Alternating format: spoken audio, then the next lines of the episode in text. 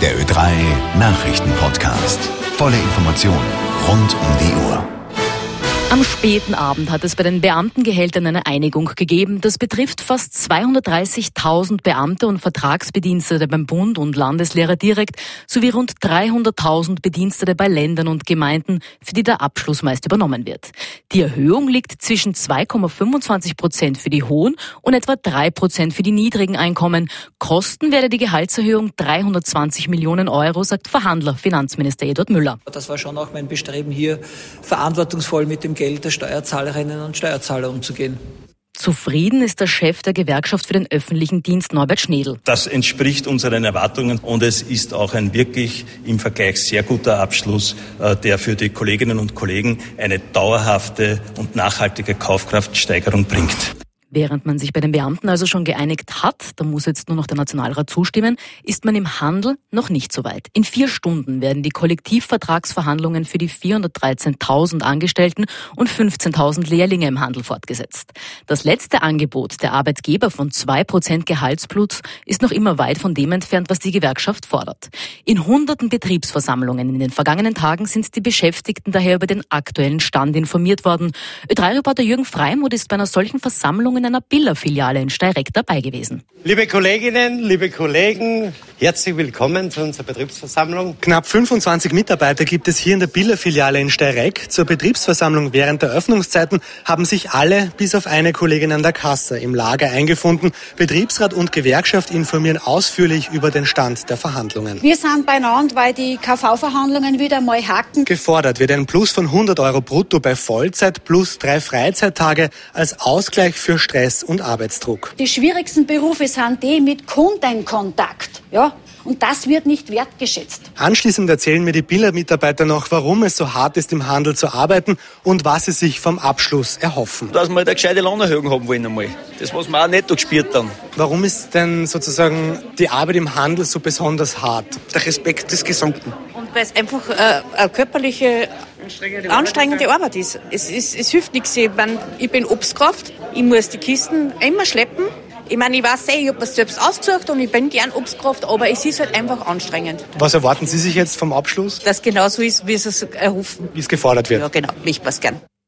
Die Nacht ist in den Unwettergebieten in Oberkärnten relativ ruhig verlaufen. Die Einsatzkräfte haben großteils ihre Arbeit in der Nacht auch unterbrochen, um einmal durchzuschnaufen und zu schlafen. In einer halben Stunde aber beginnt in Feld am See ein Mammutprojekt. Das Bundesheer rückt gerade an. Im extrem steilen Gelände muss der riesige Fels, der eine Siedlung bedroht, abtransportiert werden. Die anfänglich geplante Felssprengung kann ja nicht stattfinden, weil sich Muren lösen könnten, sagt Feuerwehreinsatzleiter Wolfgang Mayer. Also hat das Bundesheer jetzt entschieden, dass zuerst der Stein provisorisch gesichert wird. Dann werden Ankerbolzen gebohrt, die verklebt und dann wird versucht, über die Strecke von über 200 Meter den Stein ins Tal zu bringen. Ein Jahr nach der tödlichen Messattacke auf einen 21-jährigen Vorarlberger in der Bogenmeile in Innsbruck findet heute der Prozess statt.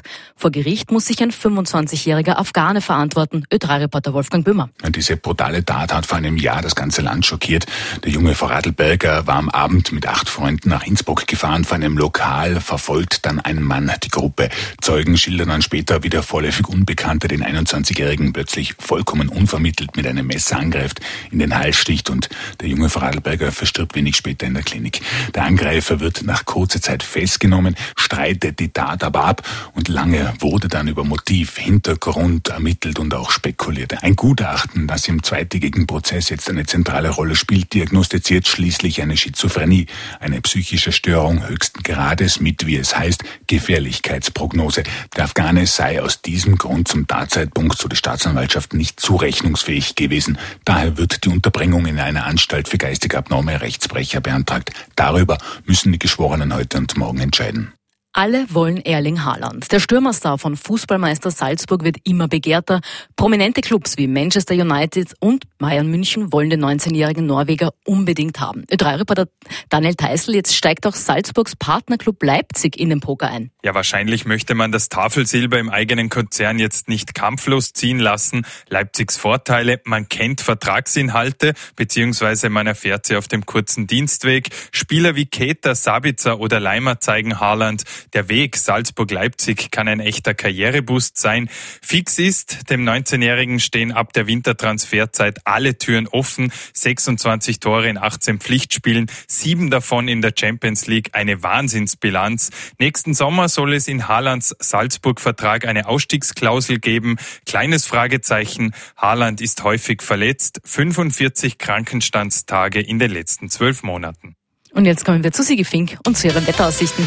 Wer gestern Abend aus dem Haus gegangen ist, grauslig warmer Regen im Nebel im Wiener Becken oder Eisenstadt oder auch in Krems. Und es regnet heute vor allem noch bis um 10 am Vormittag zumindest ab und zu. Oder es nieselt speziell noch zwischen dem Innviertel und dem Weinviertel inklusive Wiener Becken. Ab etwa Mittag haben wir es dann aber meist trocken.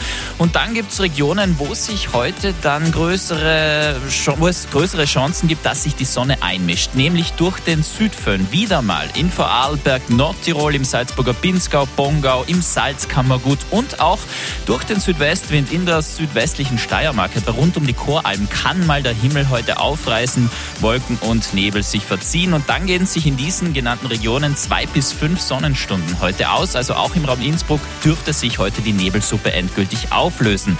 Die Temperaturen, es bleibt viel zu mild, vier bis 14 Grad am Nachmittag, wenn es jetzt rausgehen, 10 Grad schon auf der Hohen Warte in Wien, 9 Grad in Eisenstadt, 8 Grad in Graz, sonst in den Landeshauptstädten derzeit um die 4 Grad.